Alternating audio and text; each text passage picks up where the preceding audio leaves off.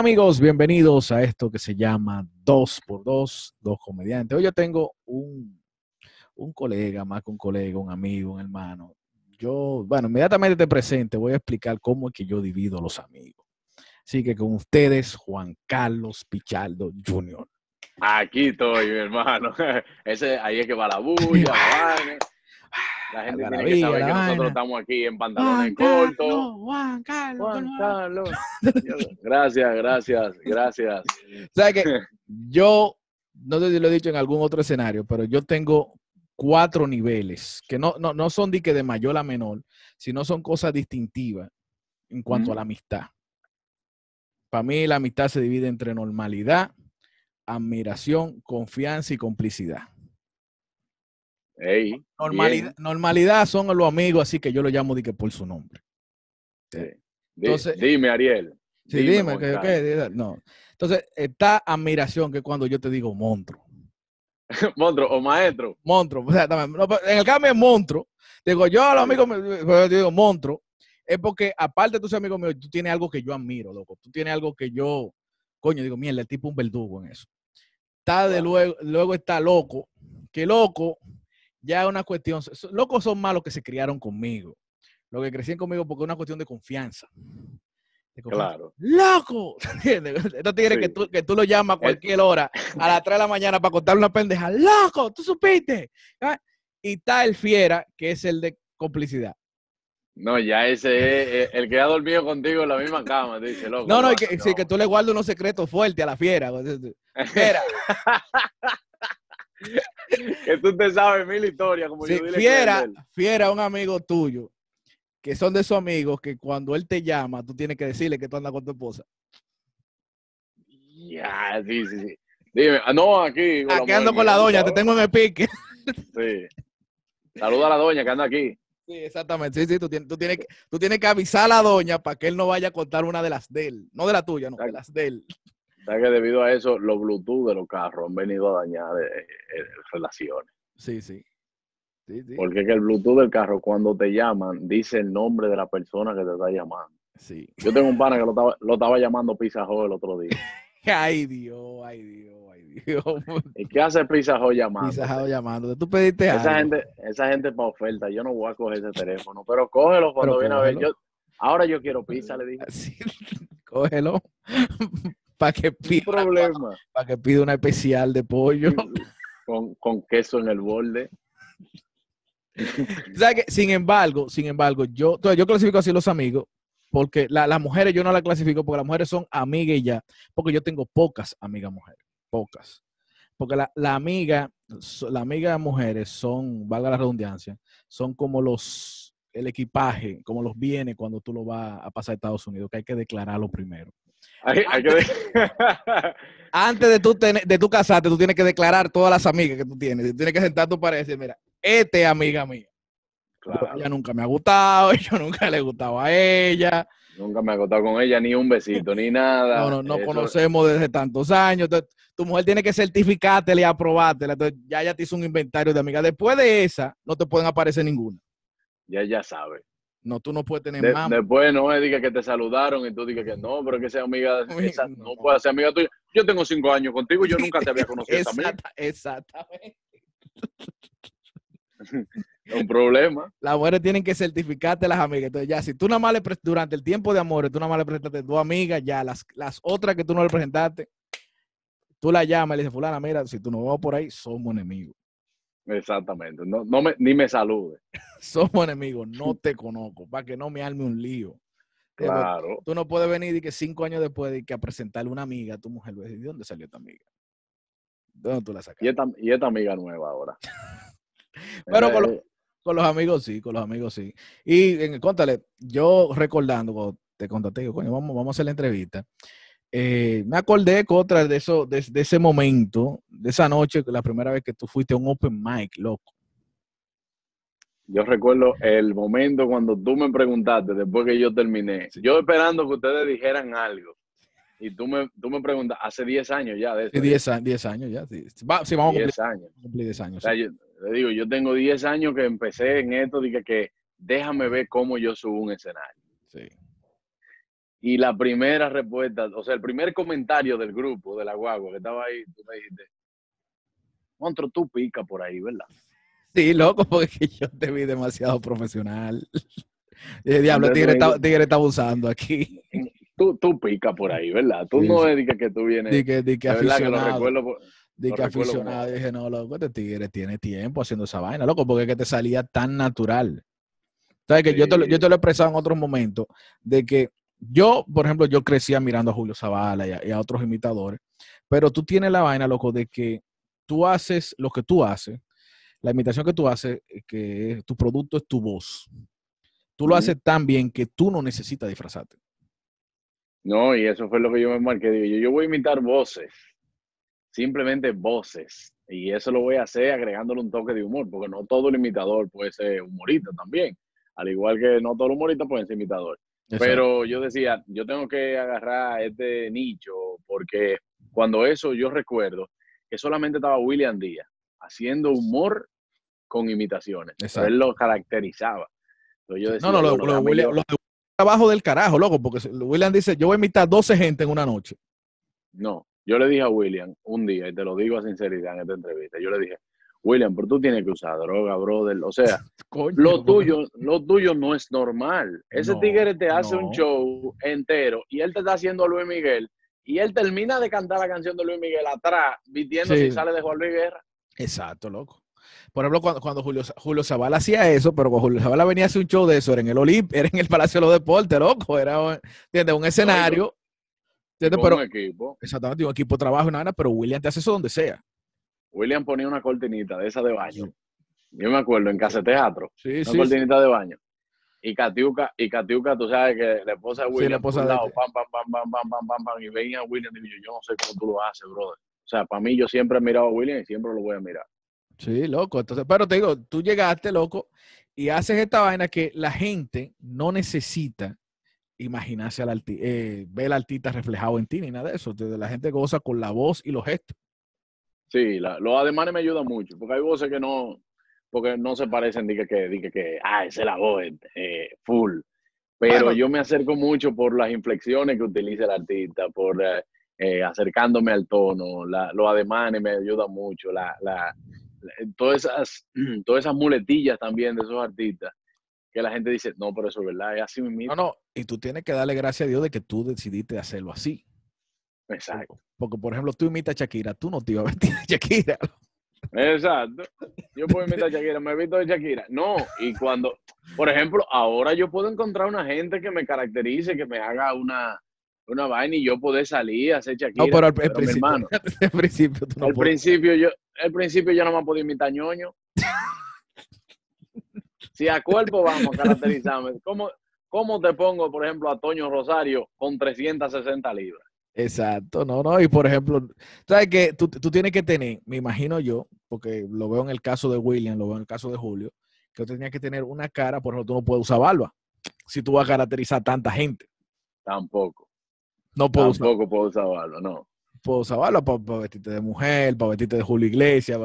Tienes que eh, tener una cabeza a- a- acorde a las pelucas, toda la vaina, No, es Ah. un, es un trabajazo y sale costoso. y un cuerpo estándar, exactamente. Exacto, un cuerpo estándar, sale costoso. William porque estaba también in shape, estaba fuertecito y, y le salían también todos los personajes. Eh, eh, hay un asunto de combinar la voz con los movimientos también de, del artista, es un trabajazo. ¿Sabes qué? Yo te voy a hacer una pregunta que no sé cómo tú lo descubriste. Porque tú sabes que todo el ser humano jura que canta. Jura que Sí. canta. Así que tú juras que cuando tú estás cantando algo, tú lo estás haciendo bien. Incluso Claro. cuando tú estás imitando, tú juras que lo estás haciendo bien. Tú sabes que la ducha tiene un afinador que viene del diablo. Tiene un autotune. Sí, la ducha tiene un autotune que ha hecho que de ahí salgan los artistas para los karaoke a decir, no, no, no, pero ven acá, que esto se oye nítido. Tú te imaginas yo con un micrófono. Cótale, ahora que tú hablas de karaoke, sabes que yo, sabes, dentro de, mi, de mis shows, yo, yo abro un espacio. Porque yo digo que yo, mi, mi deseo más grande de ser comediante era para eso. Yo abro un espacio para hablar de la gente que me cae mal a mí. Sí, sí, para yo desahogarme de toda la gente que yo detesto, gente que yo le deseo un infierno para yo solo, gente que yo quisiera que los diablitos lo torturen con un corta uña y vaina. Y dentro de esa lista de gente, yo tengo a la gente que va a los karaoke a cantar bien. Ey, sí, eh, eh, pues, eh, me- puede odiar en algún momento. Porque yo, yo llego a un karaoke y la gente me- dice, Juan Carlos, cántate a Ricardo Arjona. Entonces yo canto y, y sale una mesa diciendo, me voy. Sí, exacto, porque yo odio esa vaina, loco, porque es que tú dices, es que yo, por ejemplo, yo entiendo que karaoke es una palabra japonesa compuesta de dos palabras. Karaoke, que significa hacer el ridículo. Tú tienes, tú tienes que ir al karaoke a hacer el ridículo, porque si no, un concierto. Claro, Entonces, uno tiene su ciclo incluso de karaoke, tú tienes tu ciclo. Que, ejemplo, claro, hay, hay, Tú- hay, hay un código de vestimenta para los karaoke. Exactamente. Pero tú tienes tu ciclo que es que tú, tú arrancas con Leonardo Fabio. Porque todo el mundo jura que sabe imitar a Leonardo Fabio. Todo el mundo en su cabeza entiende que lo sabe bien porque Leonardo Fabio dice que es lo más Oye, fácil. oye la canción ahí que empieza. Exacto, exacto. Ella, ella ya me olvidó. Tú ves a todo el mundo. Entonces, claro que tú juras que estás imitando a Leonardo Fabio, lo que está imitando a Toño con gripe. Y ya. Tarde olvidó. Yo, No, yo- la recuerdo ahora. Entonces, tú juras que lo está haciendo bien. Después de ahí, tú ya pasas ya, cuando, cuando los tragos están en su buena, ya tú haces amante bandido de, de Miguel Bosé. Y ya cuando el humo está en el tope, entonces tú llamas a tu mejor amigo, a tu amigo, a tu compañero de trago y cantan cosas del amor. Sí, vamos a cantar esta, ven tú y yo, ven, ven, ven. Pa, diga, para robarte el show. Amiga, tengo el corazón herido. Vamos a cantar esto. Ay, no, mi hermano. Y apechado, porque el trago tiene que ir por la mitad. La Sí, sí, sí. que ya te moja y sin hielo. Tú tienes, exactamente, tú tienes que cantar con trago en mano, con tu trago de reglamento. Sin embargo, a la gente, tú sabes que a la gente que baila bien, yo no la odio. ¿Por qué? No, no, a a la gente que te baila bien yo la respeto, yo bailo malo. ¿entiendes? Sin embargo, a la gente que baila bien yo la respeto. Claro, yo bailo malo, que no es lo mismo que bailar mal. Bailar mal es cuando tú no te sabes la música. Bailar mal es cuando la música no quiere saber de ti. No quieres saber de ti, que tú no la encuentras nunca. No, no, la, la- la- la música se pare, déjelo a él solo a ver lo que él va a hacer. Entonces, yo, por ejemplo, yo a, la, a mí, a mí lo, que, lo que me cae mal son los que aprendieron a bailar en una escuela.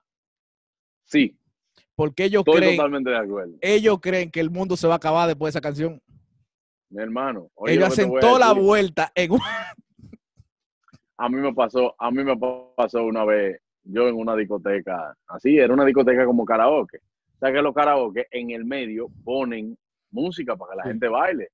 Claro, claro. Sí, en Cantabal, por ejemplo. Ahí. Sí, baila exacto. Un cantabal, eh, vamos a bailar, que si o qué, pam, pam, pam.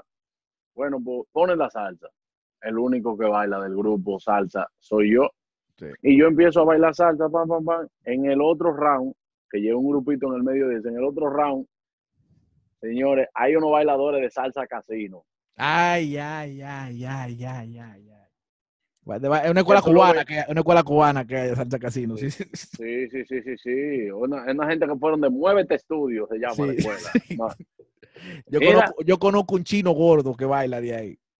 Mi hermano, mira, esos tigres hasta tiran la gorra y te la cogen con los dientes abajo, ¡guap! Y pam, pam, pam, pam, pam. Digo yo, ok, recojan. Sí, Así no porque- se puede. claro. No, no, y que, y que son tipos que bailan como que una cuestión mecánica. Como que un trabajo que ellos van a hacer. Y te cuentan, ellos cuentan para la vuelta. Sí, sí, sí. Sí, Sí, porque es que ellos te dicen, vamos, con la 3. sí, fue. Sí, porque se la tiene numerada. La, la tiene La 5, numerada. la 5, Cinco, la- la 5, le vocean de afuera, de afuera. La 5, da la 5, la 5. No, que yo no voy por esa lesión. Porque yo es por lesión que va. ¿Y tú sabes cuáles son los que me dan más cuerda? Los extranjeritos que bailan bachata. Cuando yo veo un mexicanito bailando bachata, que yo digo, ¿quién diablo fue que le enseñó? Porque son tigres que tú dices, no, mínimo fue un violador que lo enseñó a bailar. Porque ellos, Sí. quem- ellos queman bailando bachata. Y mueve la, la cadera. Sí, dan, dan piquete, taque. dan, pi- dan piquete. Sí, dan piquete. Y tú dices, ¿cómo diablo la gente da piquete? La bachata, la gente normal, la baila es tres pasos por un lado, tres pasos para el otro, y tú avisas si va a dar una vuelta. Le dices, Exacto. Loca, te voy a dar una voy. vuelta. Voy ahora. Cuando tú dices un voy, es suéltame que yo la voy a dar yo la vuelta. Sí, exacto. Entonces, esos, americanos son los que se pasan un mes aquí en verano en un hotel y aprenden a bailar con los chocolate friends. Exactamente, exactamente. Exacto. Pero cuando ellos aprenden a bailar con los chocolate friends, vienen después a la discoteca, oh, bachata, Ah, sí. y pim pam, pim pam, y rompen a quien sea. Sí, sí. No, y co- como, por ejemplo, uno de los bailes que yo, yo entiendo que a los instructores de eso siempre hay que meterlos presos a todos. Son a los instructores de Kizomba. Yo no puedo, yo no pudiera bailar quizomba. Los instructores de Kizomba. Para mí, porque siempre eligen a la que está más buena de la clase para bailar. No, pero ellos tendrán que beberse algo para que no tener ninguna reacción. ¿Entiendes? Porque digo, no, pero eso, eso, eso no es. Exactamente, tú no puedes bailar Kizomba con una muchacha que después ya no te niega un besito. ¿Te dices cómo así? Eh, ¿Tú crees que yo soy una, cual- ¿tú crees que yo soy una cualquiera? Exacto. O sea, ¿cómo tú dices, cómo tú le dices a la mujer tuya, Sí. me voy a apuntar en clase de quizomba? Sí. Con alguien hay que practicar. Exacto.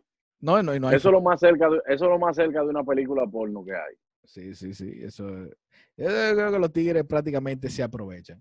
Pero, por ejemplo, en los karaoke, tú tienes libertad de ir a un karaoke sin que la gente te pida que tú imites a alguien. No. Sí, siendo sincero, no. O sea, si yo en un karaoke, eh, es como que yo he ido Nadie deja que tú cantes como Juan Carlos. No, hay gente que, por ejemplo, yo he ido a cumpleaños y yo digo, no voy a cantar, porque yo llego a un cumpleaños, voy a un cumpleaños de una gente que es un karaoke, eh, por ejemplo, en The Bark.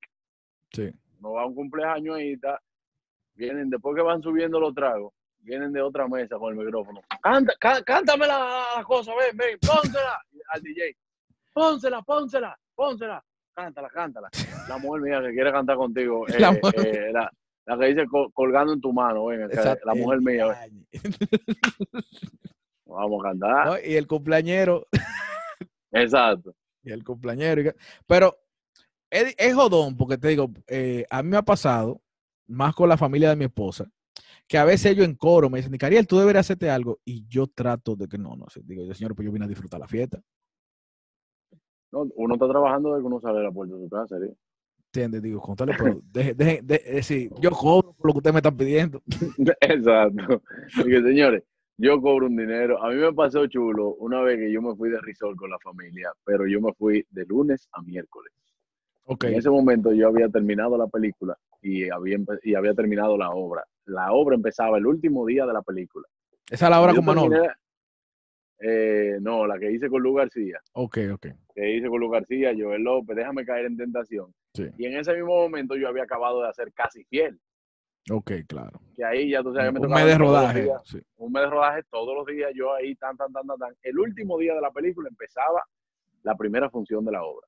Ya luego que yo termino de, ese, de esos dos meses de trabajo, yo digo, señores, nos vamos de fin de semana, pero no es de fin de semana, es de inicio de semana. Sí, porque hay que, hay, que, hay que reconocer que uno, yo he ido en ese tipo, en ese lazo de tiempo y van poco dominicanos.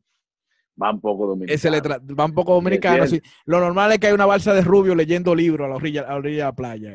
Exacto. Entonces, ojo, no es que a uno le moleste No. que a ti te saluden, a mí no me molesta porque eso es parte de mi carrera, pero con ese cansancio yo decía, ok, voy a ir a descansar. Pues mi hermano, cuando yo llego ya eran los camareros. Juan Carlos, ¿en qué está Hochi? ¿En qué está Hochi? Sí. Pero mira, Hochi es verdad que él es. Tú que imitas, ríete como ñonguito, ríete. Digo yo, "Mie". Es difícil, oíste. Es difícil. Sí, no, pero por ejemplo, con el caso de la familia, yo lo que le he dicho es, señores, aquí es que yo me alimento. Porque al menos yo soy de los que voy a la fiesta a observar. A observar, Claro. a observar los comportamientos de la gente. Entonces yo, te- yo tengo que tener ese espacio de yo quedarme en una fiesta mirando a la gente. loco. Yo con mi familia no voy a fiesta, por ejemplo. Tú no vas a fiesta. Sí, pues mi familia tiene mucho tigraje. Por ejemplo, mi mamá cuando se quiere ir de una fiesta ya se pone mala. Ella no te dice de que me quiero ir. No Ella te lo advierte. Sí, e- ella se pone mala. Ella te dice que ves. dentro de 20 minutos me voy a enfermar para que me lleve. ella tú la ves, estamos en una actividad, en una fiesta, y tú la ves y dices, mami, está aburrida, ¿te quiere ir? Y dice, no, no, está bien. En 20 minutos, mi hermano, usted la ve que le están echando fresco. ¿Y qué pasó, doña Delia? Ahí Sí. está, que se puso mala, hay que irse. En medio del camino ella dice, oye, que ya no Ya aguantaba estaba más. cansada, estaba cansada. Entonces yo con mi familia no voy a fiesta, yo hago la fiesta en mi casa con la familia. Pues la, la familia de mi esposa, ellos juran que yo soy aburrido. ¿Por qué? Sí, porque yo, porque yo en la fiesta soy callado. Callado, loco, callado, porque tú es como que, Pero que bajo perfil. bajo perfil, pero es como que a mí me gusta descansar en ese momento. Ok. Porque tú estás normal, si tú, te- tú acostumbras, eh, el trabajo que tú haces, te, te acostumbras que cuando tú tengas una aglomeración de gente trabajando que tú estás. No hay gente que cree que tú no puedes tener vergüenza. Hay gente que cree que tú no puedes Ah, tener exa- tampoco. de- exactamente. Y la gente a veces confunde la timidez con aceite. Ajá, exacto. Eso me pasa a mí. Muchas veces, o sea, yo no soy de que vergonzoso, porque yo ya si tengo confianza soy muy extrovertido, pero yo soy muy reservado en todos lados. Yo soy reservado, tú me ves sentado en un sitio, yo no, no con nadie, o sea, yo estoy así tranquilo, pero yo soy muy reservado. Hay gente que puede decir, mira aquel, no saluda a uno, mi amor, pero no te conozco. Claro que no. Si tú- y no. Y muchas veces tú llegas a los sitios y tú no puedes asumir que todo el mundo te conoce. Claro. Ah, ah, ah, pues tú pasaste por ahí mirando nada más para la puerta y entraste ni para los lados No, miraste. pero Yo no andaba, yo no andaba buscando a nadie, mi amor. yo no Si andaba voy firmando autógrafo. yo llego así, viendo, porque también hay, hay dos tipos de gente, gente que llega y es para que eh, nadie me va a mirar, nadie me va a mirar. No, yo si voy por un sitio y llego así y asumo, hay veces que yo he visto gente que me han llamado la atención, tú me viste, pues tú Sí. estás en el sitio y tú me, no, yo no te vi, que yo ando así, No, y tú sabes que hay una vaina que es que el dominicano, pero probablemente el capitaleño, yo, yo, yo lo describo así, el capitaleño, como tiene esa capacidad nula de asombro, porque él mismo se esforza a no asombrarse delante de la gente, Mm. él, existen tipos que ellos te conocen y ellos no, no reaccionan, no reaccionan, simplemente te miran de arriba abajo y te dicen de que- y siguen. Sí. Como yo Sí. te conozco, pero no te voy a saludar. No, y hay gente que si tú lo- después lo reconoces, tú le dices, Ariel, y Ariel dice, yo te estaba dejando. Yo, no, Yo yo, te estaba dejando. Yo- Te estaba no. Pero, se acuerdan de uno. Güey, a ese tipo de gente yo la odio. A ese tipo de gente yo la odio. Porque es que hay gente también que te saluda. Ah, Yo odio al que me dice, tú no te acuerdas de mí. Si tú supieras que no. Yo opté por decir a la gente, cuando me dice que si tú no me acuerdas de mí, si yo no me acuerdo, yo le digo, discúlpame, no. Porque una vez, tú sabes qué me pasó, Ariel, de que una gente me está, me está diciendo, tú no te acuerdas de mí, y yo le he dicho, pero claro, hermano, dime de ti. Es lo que tú vas bárbaro". recordando, es lo que tú vas recordando. ¿no? Y yo dije tratando de sacarle, y me dice, dije que, oye, ¿y en qué está, y en qué está Rafael? Y yo le dije, ¿pero qué Rafael? ¿Cuál, Rafael? Oye, el único Rafael, ¿con quién fue que yo fui a tu casa? Dime, ¿con quién fue que yo fui a tu casa? Con Rafael. Digo yo, ah, pero Rafael, no sé, tú sabes que yo tengo mucho que conocer de él. Bárbaro, pero él me dio, él se dio una foto contigo la semana pasada y ahí fue que yo caí quién era. Y yo pasé una vergüenza grandísima. Entonces, a mí, si yo no me acuerdo de ti, mi hermano, Refrécame, refrécame la memoria. escúchame, que, que veo mucha gente, escúchame, ¿quién? No, no me acuerdo. No, no, y así yo me he encontrado con gente que ellos me han abrazado. ¿Entiendes? Ya después que una gente te abrazó tú- y tú no la conoces, tú dices, ya ahora sí me jodí yo. Mm, así no. Ahora sí me jodí yo porque yo no puedo decirle, di que, escúchame, ¿quién tú eres? Hay, ¿Quién hay tú más eres? tipos de gente, hay más tipos de gente que yo odio, que me voy a ir en esa misma línea que tú, que tú eh, eh, expresaste al principio. Por ejemplo, yo odio los trabajos que tienen una misma forma de hablar. Ah, que, que, que, que te exigen una forma de hablar. Sí. Por ejemplo, las mujeres que están en los supermercados de servicio al cliente. No importa la marca del supermercado. Ve acá, el micrófono importa. que la pone a hablar así. Yo no sé. Y tú la oyes todita. Un empleado de limpieza, a favor pasar por servicio al cliente, empleado de limpieza. Pero no importa cuál sea. Por ejemplo, los periodistas. No, pero por ejemplo, esa mujer del supermercado, yo imagino entonces cuando ella llegue, ella hablan así con el marido. Sí, yo me imagino. Mi amor, por favor, traerme un vaso de agua, mi amor. Por- por- Al niño. Deja de joder en la cocina, Marina. por favor, le solicito que deje de joder en la cocina. Lo que es Oye. la, del- la del loto, la del loto. Ay, Para Dios este mío. Para este viernes. ¿Tú te te voy a hacer un moro guandule. y si no te lo comes hoy, es acumulativo. Para mañana. Sí, es difícil. Por ejemplo, te decía de los periodistas de aquí, los reporteros. Los reporteros, los reporteros. Sabes que hay un lenguaje que es un lenguaje periodístico. Sí. un lenguaje que tú tienes que asumir como periodístico. Pero todos tienen que, ellos suben y es como que lo dejan caer de allá. Ujú. O sea, toditos te dicen, era apenas las 8 de la mañana, cuando encontraron el oxiso en la ¿qué es lo que le pasa? ¿Qué? Exactamente. O sea, que Y ti- tienen como, como, como señal. Es decir, cuando ellos se van a despedir, ellos suben en el nombre del noticiero y bajan en el nombre de ellos. para, para dos por dos, reportó. Así, es, es obligado. ellos van, fulano de tal. fulano de tal, tú lo ves así mismo. Al igual que, por ejemplo, lo- lo- los pilotos deberían de arreglar el, el micrófono con el que Ya el piloto le da, le da el mensaje a la La- tripulación. el, el avión tiene tecnología para todo, menos para ese micrófono. Menos para eso. Hay que poner un sonido HD. Sí. Óigame lo que le voy a decir. Nadie entiende lo que dice el piloto. No, por no, ende, el sobrecargo puede decir lo que él le dé su gana. Exacto. Usted ve que todos los pilotos te dicen,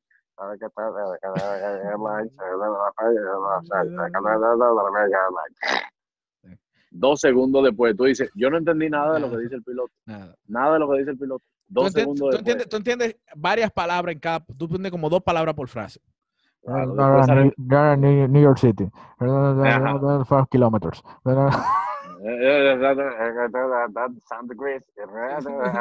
Airlines. Airline tú siempre lo entiendes. Airline. Airline tú siempre lo entiendes.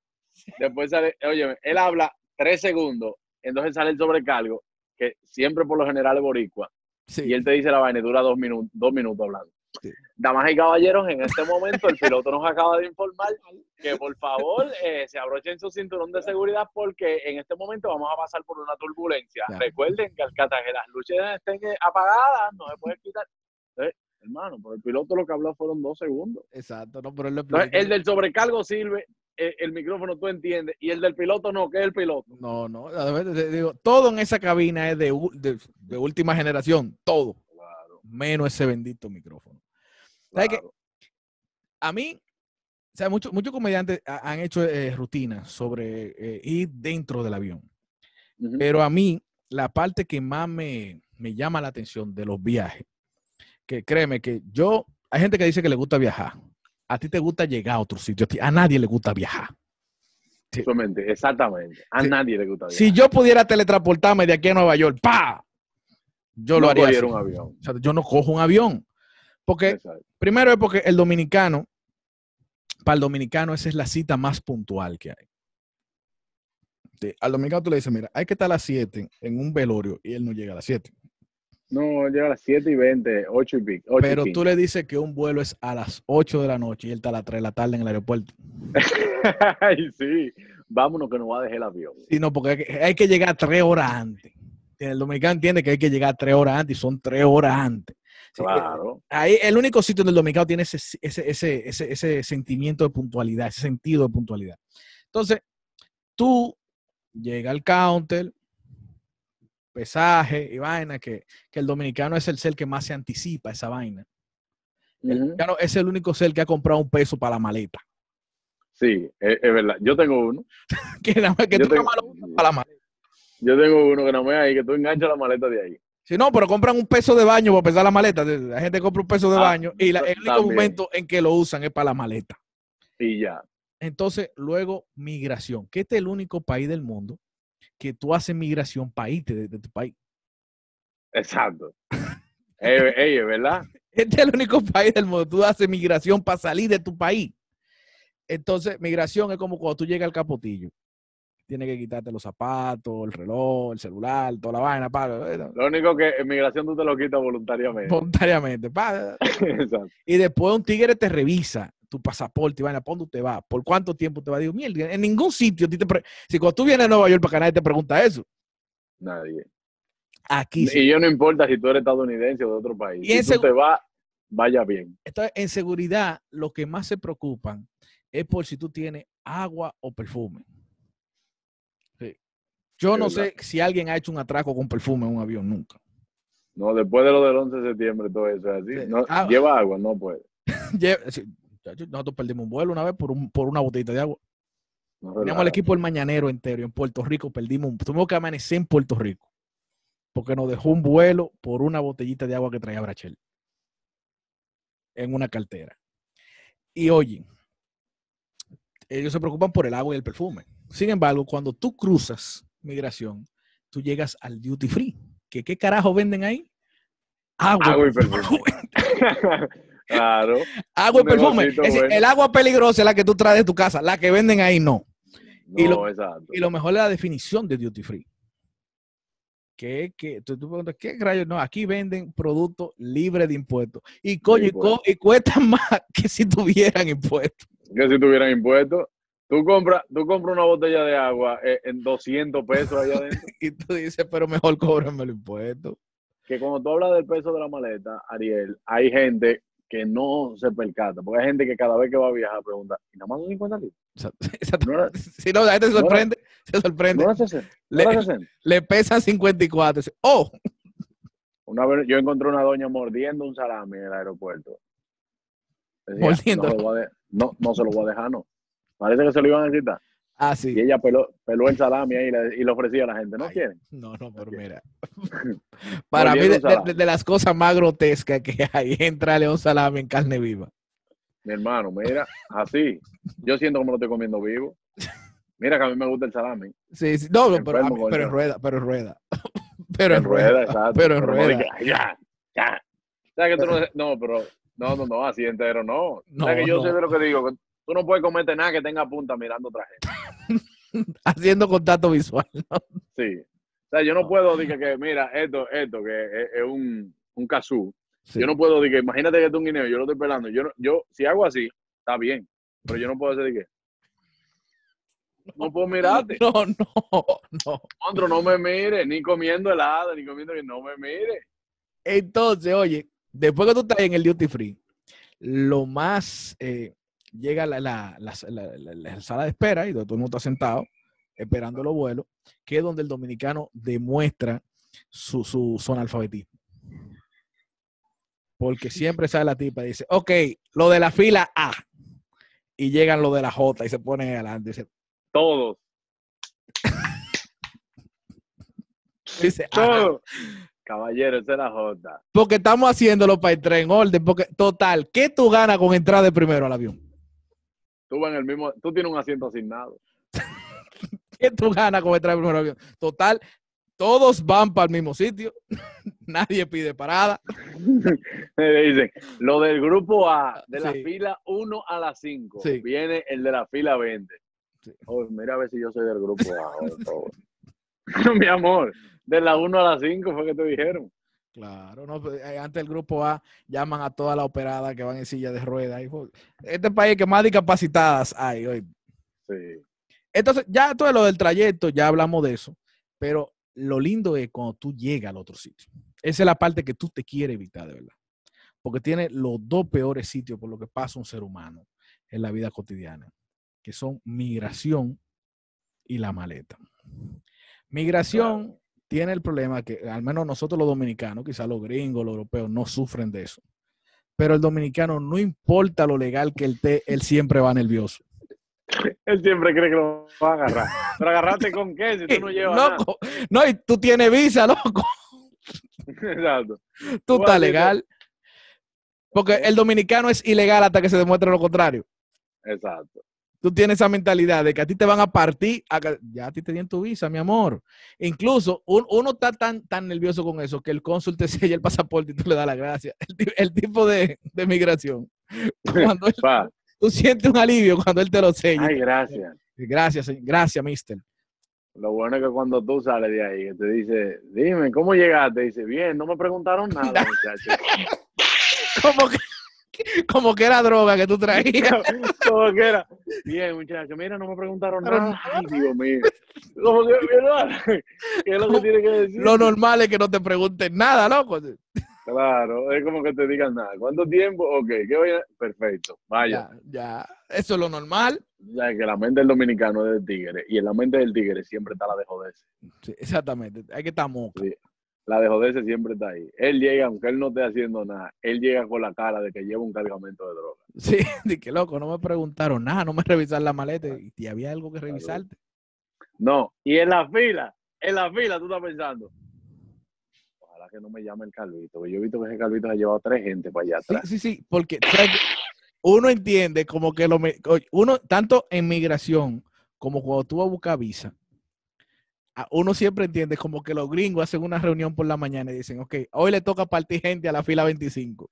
Exacto, como que ellos dicen, este, este, este vino entruñado y me va a joder, me va a joder. No hay como joderte si usted tiene y va legal. No, no, y cuando tú estás el consulado, todo el mundo dice que, me- ay, que no me llamen de la 8, que ahí están partiendo a todo el mundo. Exacto. Ay, No, no hay forma. ay, no, de la 8 no, de la 8 no. Y pa, y te tocó la 8. Y ya tú, tú aunque, si te parten, tú entiendes que porque ese le dijeron que a tú el que vaya había que partirlo. Tú llegas que ni la huella te sale. Tú dices, nada, haga lo que usted te quiera. dice, pon el pulgar y ahí va tú con tu índice y anular. Así, mira, mira, así, así. Todos los dedos ahí. No, Y la peor parte, loco, es la- lo de la maleta. Porque yo creo que con lo de la maleta, que ellos, eh, hay, un, hay un grupo de tigres en los aeropuertos eh, controlando que ahí ellos se curan con uno. Porque tú llegas, tú llegas y te dicen, no, la correa 28. Todo el mundo coge para la correa 28, para el vuelo, está la aerolínea, para. Y primero salen cuatro maletas que nadie sabe de quién son. Salen cuatro maletas dando vueltas, fuá, y llegan unos tigres y las recogen unos tigres que tú nunca viste en el avión. Entonces, ¿quién diablos son estos tigres? exacto. Sí, Ese era el vuelo de Cuba que venía. Sí, sí. Sale Pablo y tú estás esperando porque era el vuelo tuyo. Entonces suena la, el ting y comienza la vaina a dar vuelta. Salen 10 maletas. Dentro de las 10 maletas hay una maleta verde y una rosada que nadie la coge. ¡Fua! Y se esconde la maleta. Duran 10 minutos de. ¡fua! Y cuando vuelve y suena, ¡pam! ¿Cuáles maletas salen? La verde y la rosada. que nadie la coge. nadie la recoge. ¿va? Y después comienzan a salir la maleta ahí de a cuenta gota. Y tú te quedas hasta el final para ver de Pa' quién, ver quién, va- quién es que va a levantar. Mira, de mira. quién diablo era la maleta verde y la maleta rosada. Que está ahí el dueño, pero no la quiere coger. es duro, es duro con uno de averiguado. Sí. Él no la ¿Sabes quiere coger. ¿Tú sabes para quién es difícil ese momento? Cuando la maleta no saben de una vez, para el que fuma. Ah, sí. Sí, El que se va de viaje, el que se va de viaje y fuma, está loco por salir por esa puerta que dice exit. Dale para allá afuera, para fumar, mi hermano. Y él, cuando sale, él viene respetando todas las leyes. Y cuando sale, él fuma al lado del letrero que dice no smoke Esa- ya. en el aeropuerto. Ahí viene el primer policía, porque lo- al- en un aeropuerto tú no puedes oír y que, sir, el que oyó eso, Sí, ay. tú dices, me jodí. Así, así. Yo, yo tengo un amigo que, que él, él levantó la mano, nosotros en coro, nos vamos siempre, todos los, todos los años nos vamos de viaje. Y le dije yo, sir, hizo así. Se pegó de una pared. No, tú andas en algo raro. Tú andas en algo raro. No, pero sabes- viajar, mi hermano, viajar ese, y ese momento es desesperante, pal- principalmente para el que va de visita. Porque el que es residente espera su vaina y sabe por dónde él tiene que salir al aeropuerto, sabe por dónde lo van a esperar. Claro. Pero cuando tú llegas y te está esperando un primo tuyo, que cuando tú lo llamas y le preguntas tú estás, él nada más sabe decirte, oh, aquí afuera. Que, Ajá. ¿En qué puerta tú estás? Sí. No, él te dice, ¿cuál es el gay? Dice, no, primo, yo vine solo. Sí. No, y lo peor de, lo peor, lo peor de, que a mí me quillaba, por ejemplo, yo en el aeropuerto de Miami era, que, sabes que tienen wifi en el aeropuerto. Sí. Entonces, tiene, un- Gratis. tiene un, tiene un wifi gratis, que es la vaina más precisa del mundo. Que exactamente cuando tú cruzas la puerta se va el wifi. Exacto. Cuando tú, tú te comunicas con el primo tuyo, ¿no verdad? Y de que tú sales, y ahí mismo en la frontera con la puerta, ¡fu! ¡pum! se fue el wifi. Y ahora que yo hago, porque tú no tienes chide allá. Y tiene que hablar de, de adentro. Entonces tú tienes que volver para adentro. Y el guardia nada más mirándote que tú has entrado como ya salió como ocho veces. Ay, muchacho.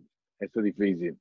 Sí. Es difícil. Yo no creo que sea un placer. Yo nunca he viajado en crucero. No sé si, si te ha tocado esa, loco, pero en, Sí. en avión es estresante, loco. No, yo, yo me fui en crucero por primera vez el año pasado. Ok. No era trabajo. No, era trabajo. Era trabajo. No, no, no, no era trabajo. Era vacaciones familiares. Pero eh, es, más, es más complicado que el avión. vamos a decir. O sea, es, es chulo porque tú tienes todo el entretenimiento ahí. Pero el avión, tú sabes que tú saliste de un sitio, llegaste a otro y haces lo que tú quieras. En el crucero tú te vas por siete días, llegas al crucero, haces todo lo que tú quieras que haya dentro del crucero, pero al tercer día ya tú estás harto de hacer lo que tú quieras, que es lo que ellos quieran. Y tú has visto el mismo show tres veces. Claro. Entonces, cuando tú llegas a un sitio, eso es lo que me pasa, por ejemplo, con los hoteles también. Yo voy a un hotel, pero si tú duras más de tres días, al cuarto día está el mismo buffet de que tú llegaste. Diablo. ¿Sabes qué? Hoy estaba yo escuchando, loco. No sé si tú lo has visto y el que no lo ha visto, que lo vea. El último show de Seinfeld.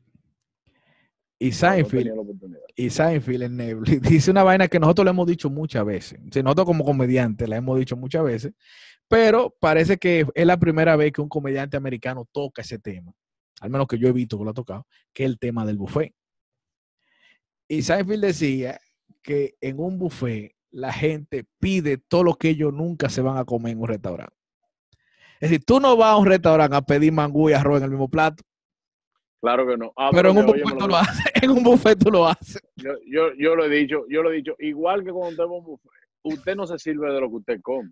Usted no, No. se sirve de lo que usted quiere, no, no. Es de todo lo que usted sabe que usted come en ese momento. Sí. Porque ya usted entiende, eh, principalmente nosotros los dominicanos, ya entiende que eso es dado. No, no, que te lo deben, que te lo deben, Sí.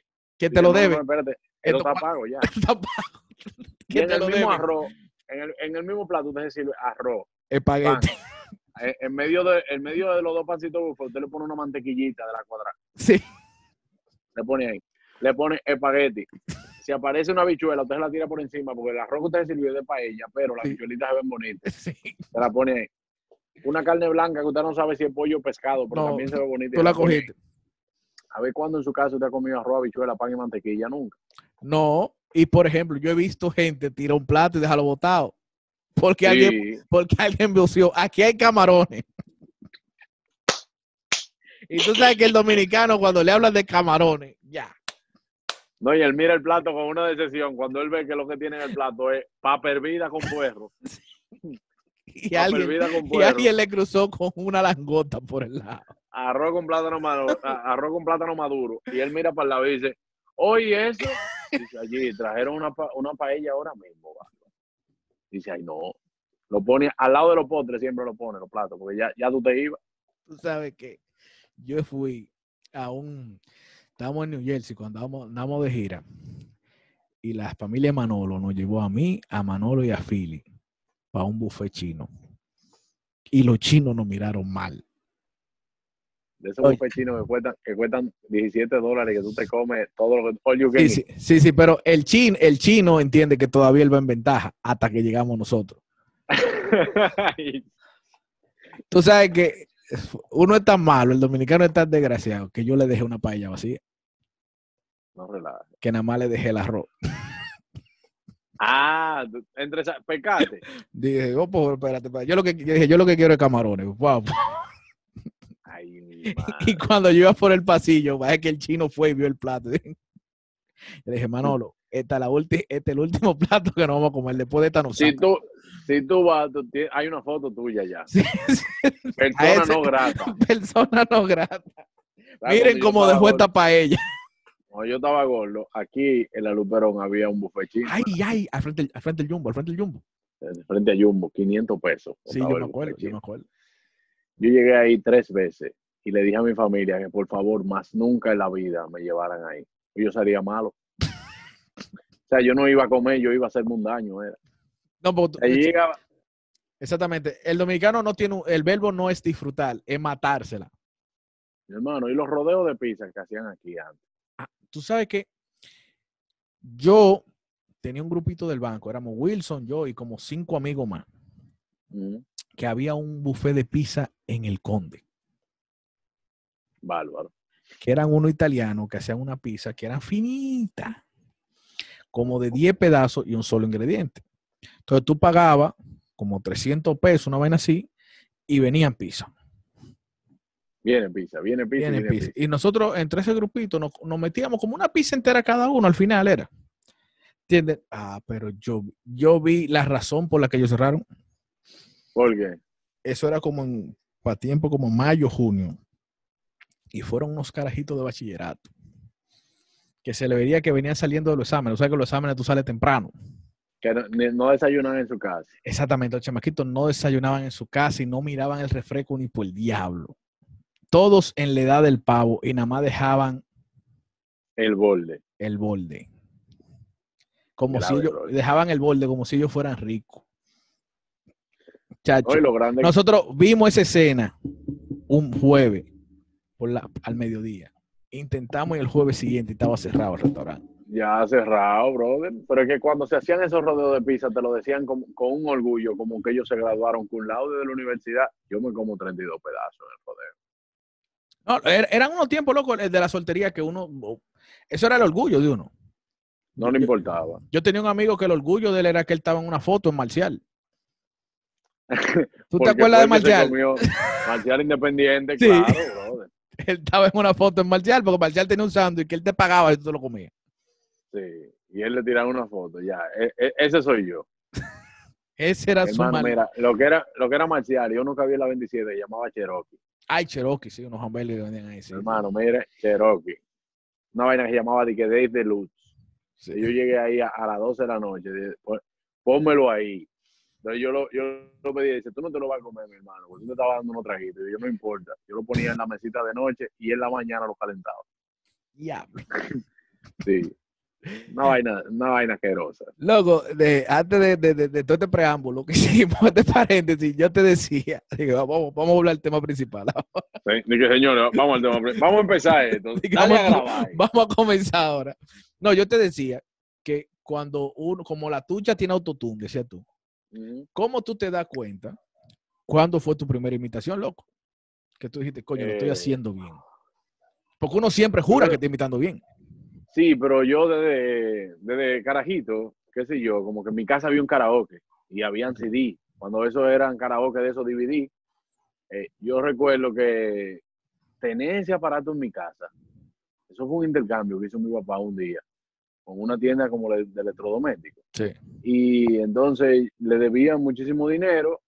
O sea, no que le debían, era que mi papá no que le iban iba a pagar cobrar. con eso, exactamente, le iban a pagar con eso. Él no iba a cobrarlo, era un intercambio y mi papá no iba con eso. Hasta que mi mamá dijo un día, ¿cuánto es que, que hay de intercambio? No te preocupes. mi mamá fue, saludo, mire, yo soy la esposa de Juan Carlos Pichardo, eh, quiero saber cuánto que hay disponible. Ok, dame eso, dame eso, dame eso, dame eso, dame eso, dame eso. En eso llegó un karaoke, mi hermano. Huepa. Micrófono, home theater y, y, y, y- una, una, un asunto de CD, de, de artista, así. Y había un CD que tenía 93 canciones de Ricardo Arjona Huepa. para ese tiempo, ya tú sabes que el- uno de los artistas también más pegado en ese momento y que yo podía conocer, Exactamente, años 90, principalmente aquí. Ay, ha- ay, Había una fiebre de ay. Arjona aquí, sí. Años 90, estamos hablando 98, eh, así, no- 97, 98, yo carajito con 8, 9 años, pues yo empezaba a aprenderme las canciones de Arjona y yo ya como, después que suelto eso, como a los 12 años que empiezo a interesarme más por la música, porque a los 9 años que yo empiezo a tocar batería. Yo en ese momento estaba en rock, estaba en Maná, viendo MTV, eh, yo estaba, eh, seguía la, eh, eh, Red Hot Chili Papers, Dream Theater, Dream Theater ya tú sabes para Sí, atrás. sí, sí, sí, rock progresivo, sí. Eh, y entonces yo empiezo a interesarme por la música y la cantadera y empiezo a cantar en karaoke con mis hermanas y empiezo a, a hacer las canciones de Arjona, pero imitando la voz. Y yo veo como que yo tengo mucha afinación porque yo imitaba ya gente de mi familia a esa edad, imitaba a profesores, imitaba amigos del colegio, empiezo a imitar la voz de Arjona. Después empiezo a imitar la voz de Enrique Iglesias. Después, cuando yo decido ya hacer que, que yo voy a, a- a dedicarme a imitar, o yo déjame ver si yo puedo hacer un show de humor. Yo tenía 15 artistas que yo imitaba y no estaba haciendo nada con eso. Así que tú tenías tiempo ya que tú tenías eso probado. Sí, porque en mi casa, yo- imagínate. Eso es lo que te decía, le digo, loco, tú te, te veías con demasiada experiencia. Sí, y yo lo hacía en mi casa, o sea, yo ponía los CD ahí, cantaba una canción imitando al artista full. Por eso era que todo el mundo me decía, viejo, pero dedícate a eso, que tú te puedes dedicar a, imitar gente. Y yo decía, no, tú estás loco. Yo con la mente de que todavía tenía que hacerle, llevarle a mi casa un título de que diga una, una profesión de esa, de Claro, que yo me voy a sentar en una oficina atrás de una computadora y decir que yo te- soy, tengo una profesión. No, entonces ya, después que yo decido hacer mi vaina, no, yo me voy a dedicar a lo que a mí me gusta.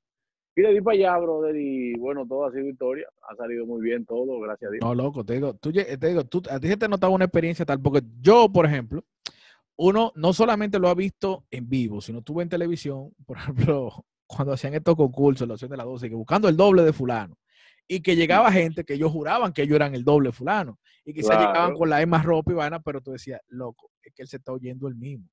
Y cuando tú te Exacto. escuchas tú mismo, tú juras, tú, tú le juras a Dios que tú lo estás imitando bien al artista. Entonces, A mí hay gente que me dice, Juan Carlos, yo imito a Lionel, oye, digo yo, dale, dale, dale, Entonces específicamente, empezamos con... Escúchame de Lionel, nuevo, sí, porque te dice, si, No. ya, si ya él sabe decir, escúchame de nuevo, ya le imita a Leonel. Sí, entonces digo yo, pero a imitar a Lionel no es hablar con la CH. Escúchame, de nuevo, ya la gente entiende. Sí. Y todo Sí. sanjuanero imita a Danilo. O sea, hay gente que entiende que, que, que se va más a lo que patía un detalle, ya ellos entienden que eso es el todo.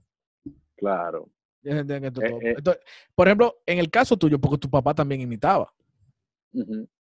Sí, Sí, entonces tú tenías como, es decir, la primera vez que él te vio haciendo eso, si tú, tú recibiste una aprobación inmediata, sí, sí, sí, no, porque papi lo me decía, este muchacho es un fresco. Yo estaba muy carajito. O sea, mi papá se va a vivir a Taiwán cuando yo tenía 15 años. ok. eh, prácticamente. Mi papá y mi mamá se... No, cuando yo tenía como 16 años, perdón, 16, 17 años, mi papá se va a vivir a Taiwán. Porque yo recuerdo que mi papá y mi mamá se divorciaron cuando yo iba a cumplir 15 años.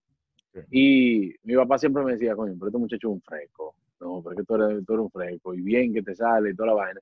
Yo no pude disfrutar de los shows de mi papá, de los shows nocturnos.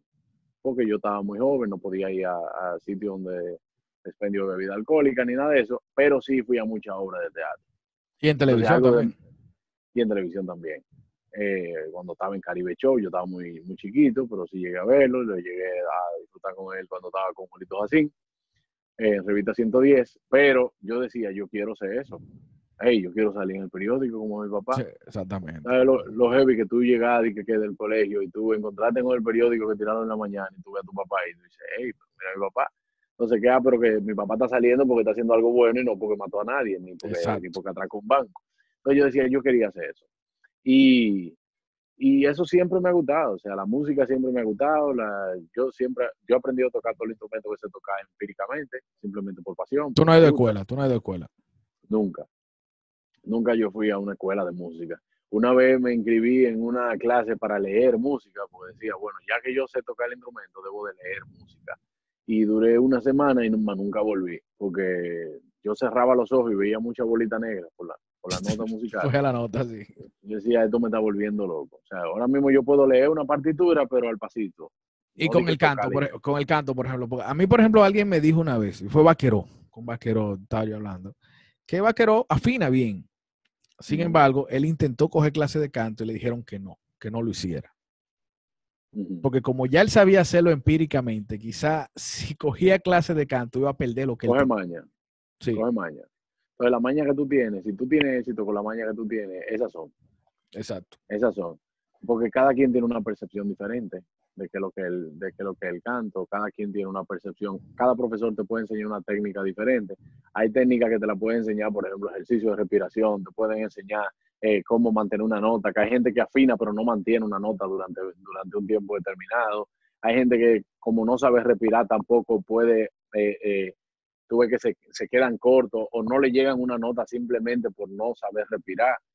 Hay gente que puede O se tener... desbarata la garganta, se desbarata la garganta intentando. Exact- exactamente. Entonces, para yo imitar, me ha ayudado mucho el tener muy buen oído. Eh, yo puedo, el, el que puede imitar con facilidad es por- porque tiene muy buen oído. Yo también con la música soy así. Si yo puedo, yo saco las canciones de oído, yo lo que me reto para hacer un, como un ejercicio mental también, yo me pongo a tocar una canción y a sacar los tonos de oído y luego la busco para saber si son así los tonos. ¿Me entiendes? Entonces, por ejemplo, se da el caso, porque la gente quizás, digo, le pasa a muchos aficionados que creen que pueden hacer algo, pero en el caso tuyo un trabajo doble, porque tú tienes que saber imitar voces, pero tienes que saber cantar. Hay gente que puede imitar voces, puede imitar voces, pero no necesariamente canta. No Por eso no imitan a cantantes. no necesariamente canta, exactamente. Por ejemplo, yo, yo, eh, uno para mí los más grandes era Robin Williams. Eran los más grandes imitadores de voces, ¿entiendes? Claro. pero no era un cantante. Pero el tipo imitaba voces de todo el mundo. Y hay gente que, a la, a la- a la perfección. Hay gente que si puede dedicarse simplemente a imitar voces, por ejemplo, que tú- es una cosa que tú también haces, por ejemplo, imitar Yadira, imitar Alvarito, ¿entiendes? Sí. que no, eh, ahí no hace falta un conocimiento musical. Entonces tú tienes ambas cosas ahí, loco. Y nada, loco, eh, sabes que las veces que se ha dicho que tú eres el mejor comediante del país, no es por querer apabullar a los otros, sino que hay una mezcla de talento y disciplina en ti, loco. Y eso yo No, y te lo agradezco, brother. Yo, yo vi un comentario tuyo que, bueno, te lo agradecí mucho, que tú dijiste, bueno, cuando dijeron que, cuando yo me gané el tercer, el tercer soberano consecutivo, que tú dijiste como que, bueno, este es el mejor ahora y creo que por mucho tiempo, no, Sí, va a haber alguien que lo supere. Eso yo te lo agradezco en el alma. Eh, hay cosas que, yo, yo suelo ser muy serio cuando me están haciendo entrevistas. Eh, yo creo que Yo trato de que esta uno- no parezca una entrevista. ¿oíste? No, no, no. O sea, cuando estamos hablando, porque em, realmente lo que estamos es fluyendo. Al Exacto. final es una entrevista, pero lo hacemos como hablando, loco, Sí. fluyendo. Pero yo, yo suelo ser muy serio y suelo ser que tú me ves y tú dices, pero en serio él es comediante. Exacto. exacto. Y, y, y a mí me pasa algo que, que eh, el espacio mío de yo hacer comedia es una tarima, el espacio mío es un escenario, el espacio... Entonces, quizás cuando yo estoy en un programa, tú me ves, no, porque mira que esto, y dices, pero mi No, hermano, no, ¿cómo no, y así?". que a veces tú necesitas una atmósfera. ¿Sabes qué? Me Sí, pasó, sí. me pasó con dos gente, con dos gente. Que nosotros invitamos una vez al, al mañanero, invitamos a Carlos Montequiu. ¿Tú has visto los videos de Carlos Montequiu? Ujú. Y el tipo no se ha sentado serio a hablar. Y nosotros, Manolo y todo el mundo, pregunta y pregunta con Carlos Montequiu. Y Carlos Montequiu, sí, no, yo estoy bien. Sí, Ah, trabajando. Sí. Todo, todo respuesta corta hasta que yo le digo al tipo, mira, loco, hazte de cuenta que esa cámara que está allí te está grabando pa' Y él se soltó. Sí, sí, sí, sí, sí. Es así, o sea. Es, eh, como el Pachá. eh, El Pachá, tú hablas con él de persona a persona y él es Frederick. A la él es par, Frederick Martínez. ponle un micrófono para que tú veas. A mí me pasó eso con Quilladamente. Con que estaba pro- contra Quilladamente, un palo, un boom, un vaina, tum, tum, tum, tum, tum, pum. Se me apretó la muchacha ya. había que poner un celular en la cara. Era. Claro. A ella le hacía eh, falta un, un celular en la cara. ese celular, exacto. Pero eh, sí, es, es lo que tú dices, uno necesita a veces una atmósfera. Un Yo nunca, como tú dices, y te lo, y te lo agradezco, pero nunca he, mi objetivo nunca ha sido de que, que no, que yo quiero ser el mejor. Pero que siempre me mencionen dentro de los mejores, para mí es un orgullo. No, no, y a tu edad, loco. a tu edad. Si sabemos que, que aquí eh, el camino es largo, en, en- en todos los sentidos, siempre el camino hacia la- ha sido largo. Y no, y no es de que, que a ti te colaron, no, tú, tú hiciste tu trabajo, tu diligencia, y loco, lo hiciste bien. Que por cierto, cumplo 30 años en la temporada número 5 de la cuarentena. Ah, pero bien, bien. Que Sí. uno no quisiera que llegara hasta ahí, pero es posible que llegue, loco. Es posible, es posible, en verdad. Eh, Es posible. Es posible que llegue. Sí, este año cumplimos 10 años. Hay un dato que yo voy a soltar por aquí, que, que es el premio que le estoy dando a los que lleguen a esta hora del video, que es que tú quisiste pertenecer a la guagua y los tigres no te dejaron. Sí, Fernando Pucho me bloqueó. Y yo cuando después me contaron esa vaina, digo yo, pero no puede ser.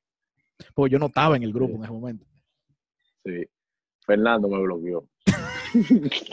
A ti, a Jefferson. A ti, a Jefferson. A mí a Jefferson. Pero él, no, él, él quizá no, él quizá no lo vio así, pero en No. ese momento, y yo no lo culpo, yo no lo culpo. No, no, no, tú sabes que, tú sabes que era, era una cuestión de concepto. Era una Sí. cuestión de concepto, porque quizás Tomás y Fernando veían la guagua como un grupo, como una agrupación. Cordero y yo nunca la vimos así. Cordero y yo teníamos la, la mentalidad de que tenía, eso tenía que ser un colectivo, de que fuera como una compañía de teatro, de que gente entra, gente sale, gente entra, gente sale.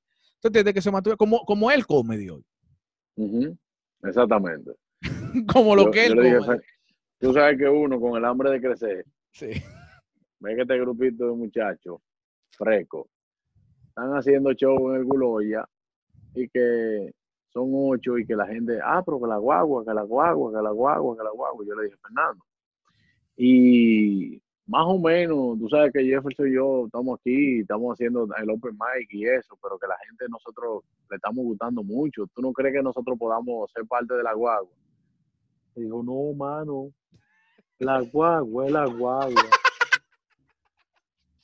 Ustedes son, ustedes son ustedes, pero yo puedo hablar, deja ver, con, con. Tomás. Sí, entonces, pero él no lo hizo, él no lo hizo porque No, Fernando porque tú dio mucho apoyo. No, no, y que, no dio y- mucho y- y apoyo. que en ningún momento se sintió dueño del grupo, claro que no. Y, Fernan- y. Fernando sí, sí, claro, porque Fernando después de eso abrió otras Él no, lo, él, no, él no lo supo explicar, él no lo supo explicar porque él lo que sí tenía que decir no era, ustedes saben que, que somos ocho, Ocho. Sí. entonces Era- un show sí. es demasiado largo, Sí. pero después yo lo agradecí, yo lo agradecí. Diablo. yo lo agradecí. No, y después, loco, yo cuando con una hora de con una hora de show, que yo te, si hubiese estado en la guagua, tengo que hacer tres minutos. no, 10 minutos, loco, 10 minutos y, y no, y que por ejemplo, no, no, para ti, por ejemplo, se te va el tiempo más rápido, porque tú tienes que hacer una canción, ahí se va- fueron 3 minutos. ¿Entiendes? Tú- Claro. Tú, tendrías que... Fue lo que nos pasó con la receta, loco. Exacto, exacto. Que La también, receta, nosotros teníamos la agrupación de la receta y después estábamos Jefferson, estaba, estaba eh, Gerard Eduardo, estaba el- Eduardo, Gerald y Eduardo Farú. Santos, y Farú. exacto, y Farú. Farú hacía también los sonidos, ahora sí. está en Miami, Farú. Sí, hacía sí, los no. sonidos, Eduardo hacía rutina, Jefferson hacía rutina, Gerard hacía rutina, yo también. Y así hicimos el grupito. Gerard, Gerard fue el primero que se fue. Sí, sí. Eh, después entonces nos quedamos como que los muchachos, yo veía como que, yo le decía, yo no quiero que, que resalten mi nombre, yo quiero que resalten el nombre de la receta. Pero vamos a hacer algo nuevo, vamos a hacer algo nuevo. Pero después, bueno, eh, todo fue un sueño. Cada quien, no, y cada quien tomó su estilo. Porque si te digo, ya Jefferson ha, ha hecho su carrera, Eduardo ha hecho su carrera, luego ya a ti te ha ido de maravilla. Entonces, Gerald también ha hecho su carrera. eh, eh, era, Gerald ha hecho su carrera también. Y yo entiendo que igual, igual pasó con la guagua y, fue lo mejor en ese momento. Fue lo mejor en ese momento. Claro. Yo, por ejemplo, veo, veo muchos muchachos que están saliendo ahora que están ah, eh, incursionando en ese mismo formato. Que porque es un formato que te permite más este, eh, a la carrera de poder hacer un show es más rápido, porque si yo no me toca hacer 10 minutos y somos un grupo de 5, Exact- podemos hacer show. Se acomodan fuertemente. Ahora, ya cuando tú tienes una hora de repertorio, tú dices, no, espérate, ya yo quiero. Espérate que ya, ya yo quiero hacer lo mío. No, no, no. Te, te soy sincero. Sí. Dime. A la hora que yo vi que yo cobré 20 mil pesos yo solo, que yo por yo me ganaba 5, era la receta. Sí, claro. Esta es la primera vez que yo lo estoy diciendo. No, pero es Decía, la experiencia de todos. Tienes la yo voy a experiencia de empezar- todos. Yo voy a empezar a venderme solo y si quieren contratar la receta, pues seguimos haciendo show con la receta, pero tengo que empezar a picar yo, Claro. aparte de, por los otros lados. No fue un asunto de egoísmo, sino un asunto de que yo estaba trabajando para eso. Exacto. Porque tú, tú dices, bueno, yo- tú, tú quieres llegar a un punto, porque quizás tú tenías un trabajo, pues tú dices, yo quiero llegar a un punto de nada más vivir de esto. Claro, entonces eh, Maribel, tengo que agradecerle muchísimo, que Maribel estuvo conmigo desde el principio, desde que la, desde antes de la receta fue que Maribel dijo, mira, yo voy a estos talento, estos talento, estos talento, y, y Maribel junto Potencial, que es su compañía, eh, tengo muchísimo que agradecerle, Claro, muchos claro. años. Claro, no, yo mismo a ti indirectamente, aunque nunca he sido potencial, tengo mucho que agradecerle a Maribel, porque te digo, a Claro. pesar de que, de que éramos grupos paralelos y siempre hubo colaboración, siempre hubo colaboración. Y en el caso mío también fue así. O sea, yo estaba en la guagua, pero Cordero se va. Yo me tomé unas vacaciones, que fue cuando tú y Jefferson entraron a entrar. Después vuelvo a la guagua y, el, y Cordero decide irse definitivamente del grupo. Entonces, yo, en un día, Ahí al único que sacaron fue a po- a Tuto, sí, no, pero que, que, Tuto no habíamos hecho un show y ya él creía que tenía un repertorio de una hora. no habíamos hecho el primer show y ya Tuto estaba. tú es mío. tío. Sí, no, no, mío también. El caso es que Cordero se va del grupo. Y yo digo, cóntale. Así, abiertamente, le digo a los miren, yo voy a hacer un experimento y voy a hacer un show con Cordero. Y el hermano dijo, no, está bien, tú lo puedes hacer. Hicimos un show, Cordero y yo, primero en Guloya. Cóntale, y ese día nos ganamos los dos, más del doble de lo que ganaba la guagua en total. Primera vez que yo me voy para mi casa con, con un dinero responsable, porque explotamos. No, Entonces- tú dices de que, oh, Oh. Nos fuimos con aquí, dinero. aquí hay tres shows, aquí hay tres shows. Exactamente. te- Y después hicimos un show en Silverson. En la sala grande de Silverson. Y prácticamente llenamos. Yo dije, bueno, Cordero, vamos a entrar en sociedad. Me la guagua en reversa. Vamos a entrar en sociedad. Me reuní con los muchachos. Señores, miren, eh, somos amigos. Seguimos siendo amigos todos. Pero Cordero y yo vamos a hacer tienda aparte. Nada, loco. Y después de ahí, todo el mundo ha hecho tienda aparte. Y cada quien Claro. cada quien ha progresado lo suyo. Si Fernando arrancó con lo de trasnoche, Tomás con lo del comedy, Aleja le ha ido muy bien el teatro. Y decía, decir, al principio comienzan los grupos, pero llega un momento en que uno tiene ya que, que despegar. Claro.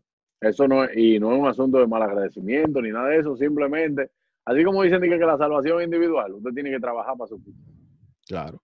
No, y el hecho de que tú hagas tienda aparte no significa que tú dejas de colaborar. Porque todos hemos seguido siendo una hermandad. Como le, como le comenté, creo que fue a Melaza, no sé, uno de los muchachos. A mí me habían vendido la, la imagen de que esto era el gremio más desunido del mundo. Pero mi generación no así. Claro que no. Pero mira el comedy, loco. Exacto. Mira el comedy. Y o sea que nosotros vamos ahí a- a- al comedy. Y eh, loco, eh, yo estoy aquí, pan, ven, sube, loco, ven, haz Sí. tu vaina, ven. Entonces, es así. ¿Entiendes? No, no, no hay, no hay una rivalidad. No es- todo es loco, somos hermanos. Aparecen su par de desafinados, pero eso no es nada. Ok, pero te digo, puede aparecer uno que se quede en el cierto momento, se cree vaina, pero uno, uno encarga de bajarle los humos. porque a veces Uno se- Normal, normal. uno se encarga de aterrizar, dice, loco, soy baja, baja un chin, baja un chin, baja un chin. Ok, y- está bien. pero yo- cuídate, hermano. Yo creo que por encima de todo, nosotros hemos creado una generación de comediantes que teniendo hambre, todo, porque todos tenemos hambre, hambre de progreso, hambre de llegar lejos. El, el que no tenga hambre de esto, ahí mismo se cae. Exactamente. Teniendo todo hambre, sí, no, no ha habido esa mala fe, loco. Y nada, yo, por ejemplo, a la gente, yo le pido al final, siempre al invitado, que dé sus redes, yo voy a dar yo la mía. No, ¿qué pasa, Bárbaro? Dije que, dije déjame, dije dar la mía. Y que déjame dar la mía. Todos los seguidores de, de Ariel Santana, si les gustó esta conversación que tuvimos hoy muy amena, por favor, eh, síganme en JC Pichardo 01. No, de seguro. Y que lo sí. pueden seguir, pueden seguir a Ariel Santana en Rel Santana, Sí. arroba Rel Santana. Usted lo puede seguir ahí. ¿oyeron? Que lo Dije puede- yo voy a tú- dar yo la mía. Usted lo puede No. seguir en este, en este video, loco. No, no, gracias, loco. Que te digo, más que una entrevista, esto ha sido una conversación, un rato, un rato heavy, porque te- eh, eh, yo lo que decidí fue grabar mi momento de chelcha. De No, cada día como esta debe cuarentena. ser. Y, y mira, te voy a decir algo, eh, Ariel. Eh, yo me siento particularmente, me siento orgulloso del trabajo que se está haciendo ahora mismo la nueva generación. Me siento muy orgulloso de ser parte de ella también, del grupo de muchachos que se están haciendo. Me siento muy orgulloso también del trabajo que se está haciendo en el Comedy Club, que hay, o sea, yo a veces cuando voy he visto personas que me han dejado sorprendidas. Aparecen dos o tres que tú dices, bueno, está bien. Le falta, intentando. le falta, le falta. Pero qué bueno, qué bueno que esa plataforma ha servido para que la nueva generación y muchos muchachos también se hayan interesado en hacer humor. Gente que nunca, por lo menos esta generación no lo ve como una competencia, sino como gente que hace crecer el, el mercado. Y yo, por lo que quizás he venido logrando con mi carrera, me siento, me siento una de las partes que representa a la nueva generación. Nunca me ha gustado autodenominarme, pero por lo menos con los premios y con la gente, el cariño que me ha dado la gente, me siento parte eh, eh, como, como a la cabeza, como ser parte representante de la nueva Esa- e- generación. exacto, loco. Porque, por ejemplo, la primera vez que tú ganaste, yo, ese fue el sentimiento que yo tuve. sí, Ganamos nosotros, no- ganamos nosotros como generación, loco. exacto. Eso fue, eso fue básicamente lo, lo que, lo que quise expresar. O sea, la generación nueva, la generación de ahora, se está dando a respetar. Eh, hay un hay un ciclo de vida, hay un quizá eh, un relevo que es obligatorio. Exacto. es obligatorio. y gracias a Dios también que esas personas de, las viejas, de la vieja generación nos han ido dando la mano cuando le hemos necesitado también haciendo show junto con nosotros. O sea que esto, Es- exacto. sí, no, no, hay que ser agradecido con Hochi, con Boruga, con Cuquín, con Cuquín, toda esa gente. con, eh, con a Carlos Sánchez. Han, han sido. ustedes no- no- nunca nos han negado nada, prácticamente. Claro, claro. El mismo Irving también, que son personas que te sirven para darte un consejo, que son Irving, por ejemplo, siempre que hemos hablado, yo aprendo algo nuevo de él, del mismo Cuquín, de Boruga. Eh, y aquí estamos, hermano, dándole para adelante. Eso, nosotros en algún momento vamos a ser la vieja generación y apoyar a la nueva que tenga. este exactamente, loco. No, pues muchísimas gracias, loco. Para mí, un momento grato. Yo voy a parar esta conversación, pero tío, seguimos hablando. Gra- sin nada, loco. Grato y, gra- grato y gratis. No le estamos cobrando y- a nadie. No le estamos cobrando a nadie. loco. Señores, muchas gracias. Suscríbanse. Igual síganos en nuestras redes. Compartan y sigan disfrutando siempre de esto que se llama 2 por 2. Hasta la próxima.